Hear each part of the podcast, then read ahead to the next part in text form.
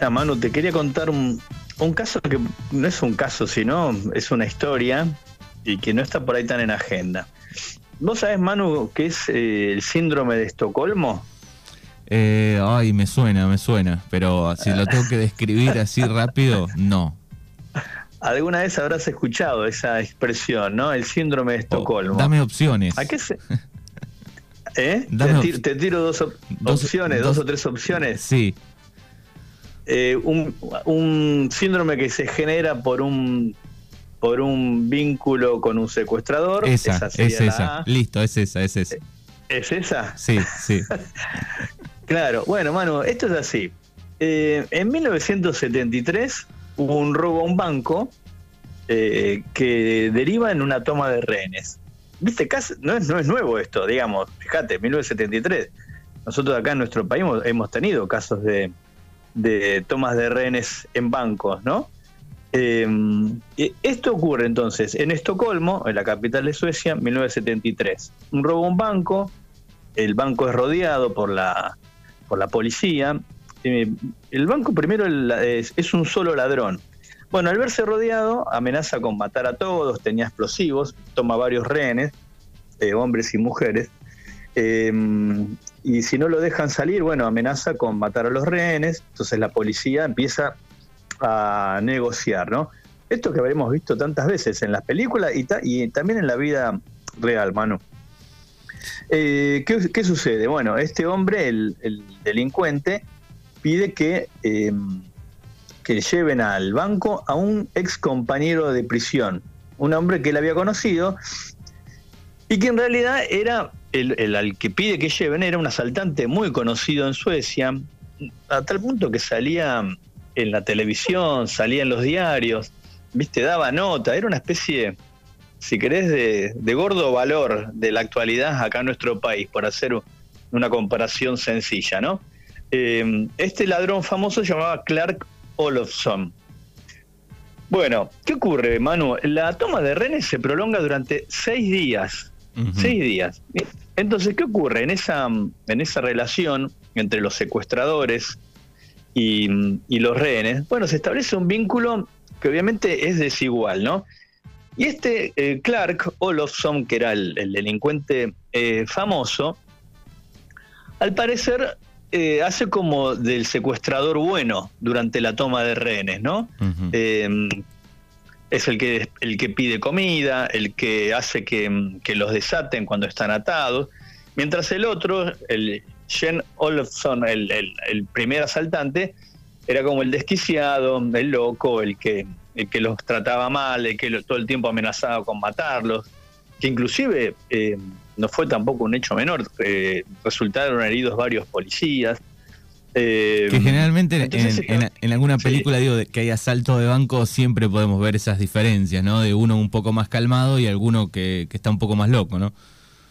Inclusive eso se, ve habitualmente también, mano, en las películas cuando ves eh, un interrogatorio policial, como que uno es el bueno y el otro es el malo, ¿no? Sí, sí, me hizo, me hizo eh, acordar a esa película ochentosa del payaso que asalta el, banco. Claro, bueno, entonces, Manu, ¿qué pasa? Em, los, los, los rehenes establecen como un punto, una relación con, con el secuestrador bueno, que hace que inclusive hasta adopten su punto de vista o que lo defiendan o que, entre comillas digo, ¿no? Tratan de entender qué es lo que lo lleva a ese lugar. Eh, eso es lo que se conoció entonces después de ese robo como el síndrome de Estocolmo. Justamente ese vínculo desigual que se establece entre una víctima y un victimario. Eh, ¿Por qué? Porque después del, robo, los rehenes declararon que, este Clark los había tratado bien, que mm, era simpático y, que inclusive hasta una eh, se, establece, según la historia, hasta una relación, si querés, eh, afectiva con una de las chicas que era, que era víctima, que era, había sido tomada como, como rehén. Entonces, ese es el, famoso síndrome de Estocolmo, que después eh, se ha repetido en otros casos. Eh, sin ir más lejos, si nos remontamos a, historias acá en la Argentina, ¿te acordás el, caso de los hermanos Born? Los titulares de esa empresa cerealera, uno de ellos termina después, yo no te diría, no sé si es un caso similar o no, pero por lo menos que tiene algún parecido, termina siendo socio de Galimberti en una empresa, que era uno de los secuestradores, ¿te acordás? El caso de los hermanos Born fue un secuestro de los montoneros en los años 70, el, secuestro que más eh, dinero se obtuvo, digamos, ¿no? El monto más grande, más de 50 millones de dólares. Bueno, Manu, toda esta historia viene a cuento de qué? Que este, este, mm, esta historia del síndrome de Estocolmo está ahora en una serie de, de Netflix, se llama Clark, y este Clark es el protagonista de esta historia que deriva en este, en esta, en este síndrome llamado síndrome de Estocolmo. Yo hablaba con Jani, mi compañera psicóloga. Eh, no se lo reconoce como tal en la psiquiatría o en la psicología, sino también se lo conoce como un efecto postraumático, ¿no? del hecho tan conmocionante que es vivir una toma de rehenes, ser víctima eh, de la privación de la libertad, la, amenaza sobre, eh, sobre la vida, ¿no? que está en manos justamente del secuestrador, bueno, puede provocar este tipo eh, de reacciones. ¿no?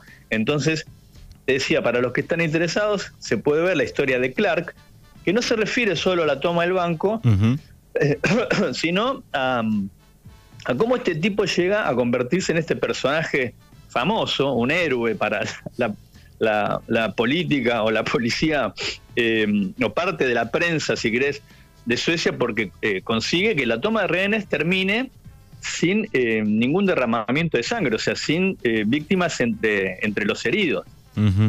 Sí, este, estaba pensando en, algunos otros casos. Bueno, después en alguna serie también hay escondidos algunos detalles. estaba pensando en el, marginal, en la última temporada, bueno, muestran un poco, es como una especie de síndrome de Estocolmo, donde, no sé, una de las chicas eh, que había sido raptada, eh, hija de un juez, eh, termina teniendo algún vínculo, no sé si amoroso, pero de, ayuda hacia uno de los presos, y bueno, digo, va un poco por ese lado.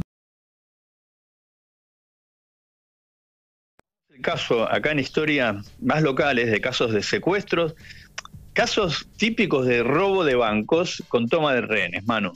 ¿Te acordás el, de Ramallo? la famosa toma de rehenes del banco de Ramallo, que termina en una tragedia. Los, delincuentes no pueden escapar, son rodeados, la policía dice que no los va a dejar ir, entran en negociaciones, pero dicen que no los van a dejar ir, los ladrones piden garantías, bueno, finalmente escapan, se van en un auto a la, a la noche y les tiran miles de tiros y bueno, y varias personas resultan muertas. Y eso fue un caso dramático. Y después de ese caso, Manu, no sé si te acordarás, el famoso caso que también después fue ficcionado, del robo al Banco Río con toma de rehenes, ¿te acordás, Manu? Sí, sí, lo recuerdo. Obvio que deriva en una película. Justamente después de la masacre de, Ramallo, de la toma de rehenes que termina tan mal, la policía bonaerense ya no, va a disparar nunca más, ¿viste? Queda como una orden, bueno, toma de rehenes no se dispara o se neutraliza de otra manera. Eh, y ese fue el caso que deriva, ¿te acordás también? Toma de rehenes, que em, los ladrones terminan escapando por el, por el, una especie de canal subfluvial que había por debajo del banco. Recordemos, esto era en Acasuso. Acasuso es una localidad em, del partido de San Isidro cercana al río de la Plata. Em, fue un caso histórico, ¿no? También, y uno de los casos más ingeniosos, si querés, de la historia criminal de la Argentina. Los tipos terminan escapando por un, por un túnel, eh, eso, un desagüe subfluvial. Sí, sí, vi la, Yo recorrí en su momento, mano, me metí en el túnel cuando cubrí el caso. Sí. Eh, era una cosa de loco, es un túnel enorme, ¿viste? Como, tiene como 20 metros de ancho y que eh, reúne todos los desagües pluviales de la zona y desemboca en el río de la Plata. Los tipos también hacen una toma de rehenes, el banco rodeado, pero justamente ellos tenían planeado no salir por arriba, sino escaparse por abajo. Y efectivamente lo logran. o sea, dejan a todos los rehenes eh, en el banco. Habían hecho, durante varios meses habían construido el túnel. Eso, bueno, se ve después en la película, ¿no? Bueno, hubo una película, una serie, hubo de todo, ¿no? Eh, se termina viendo como los tipos escapan por el, por el túnel que desemboca en el río de la Plata. finalmente ellos no van hasta el río de la Plata, que es lo que se pensó que habían salido por ahí, sino que desembocan, eh, van hasta otro, hasta un desagüe, eh, viste una, una, boca de que estaba en el medio de la calle y se escapan por ahí. y también, bueno, fue, si, si, querés, también un robo con toma de rehenes en la película yo creo que era Franchella, ¿no? El que hace de, negociador. El robo, del siglo con, con Franchella, sí. Franchella, ¿no? Que era, Franchella era el famoso, se lo llamaba como el hombre del traje gris. El hombre del traje gris era el uruguayo Mario Vitete Sellanes, eh, un tipo con una labia impresionante, también muy canchero. Que ha dado notas. Sí, yo lo entrevisté en su, momento también. Es paradójico, el tipo termina, sí, es una historia en sí misma, ¿no? Em, está viviendo ahora en, Uruguay, de donde él es originario, y tiene una joyería. ¿Dónde está el dinero? Bueno, ya sabemos. Termina vendiendo joyas, ¿no? Esas cosas insólitas o que por ahí mejor tomarla con humor, ¿no? El tipo de hoy es joyero, vende joyas. Estaba pensando, estaba pensando también un poco en, este síndrome, ¿no? En, la casa de papel también me parece que se puede analizar eh, entre tantos días ahí adentro eh, el contacto que toman, ¿no? Igual, mano, se produce esa esa mm, relación extraña, el confinamiento, la privación de la libertad, cualquier elemento o, algo positivo que pueda darte uno de los captores, que recordemos son lo que tienen las armas, ¿no? Es una relación de absoluta desigualdad. El secuestrador es el que tiene las armas y el que te está privando de, la libertad. Eh, y no solo Manu se, refiere a esos casos, si no te acordás, un caso muy famoso también de una chica, Natalia Campus, que estuvo durante años eh, encerrada en una casa viviendo en cautiverio, que inclusive tuvo eh, hijos con su raptor, ese fue un caso más bien de índole sexual, ¿no? Eh, también cuando ella sale, hasta que defendía al tipo. en, Australia, ¿no era? ¿Mm? En Australia era esto. En Austria. Ah, en, Austria, en Austria. Sí, sí. Sí, fue un caso de hace unos años también.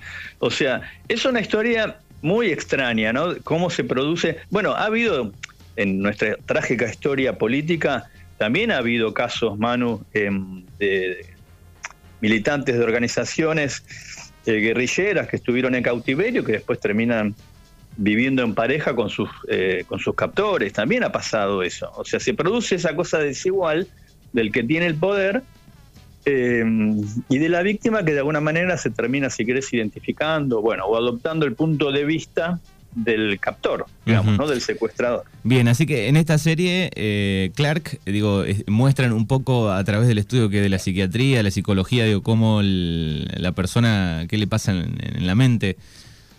Sí, no te, te diría que no, no se mm. detiene tanto en, indagar eso, lo, establecen eh, claramente. Em, y si no, habla más que nada de la vida de este hombre, Clark, que es un ladrón famoso, un tipo que en el fondo es un cínico, ¿viste? Que lo único que le interesa es eh, obtener eh, siempre alguna clase de beneficio, ¿no? De, sacar siempre algún provecho. Eh, entonces, también, ¿qué, es lo que pasa? Te muestra cómo una piba se enamora de él y dice, no, bueno, la, sociedad nunca te dio ninguna oportunidad.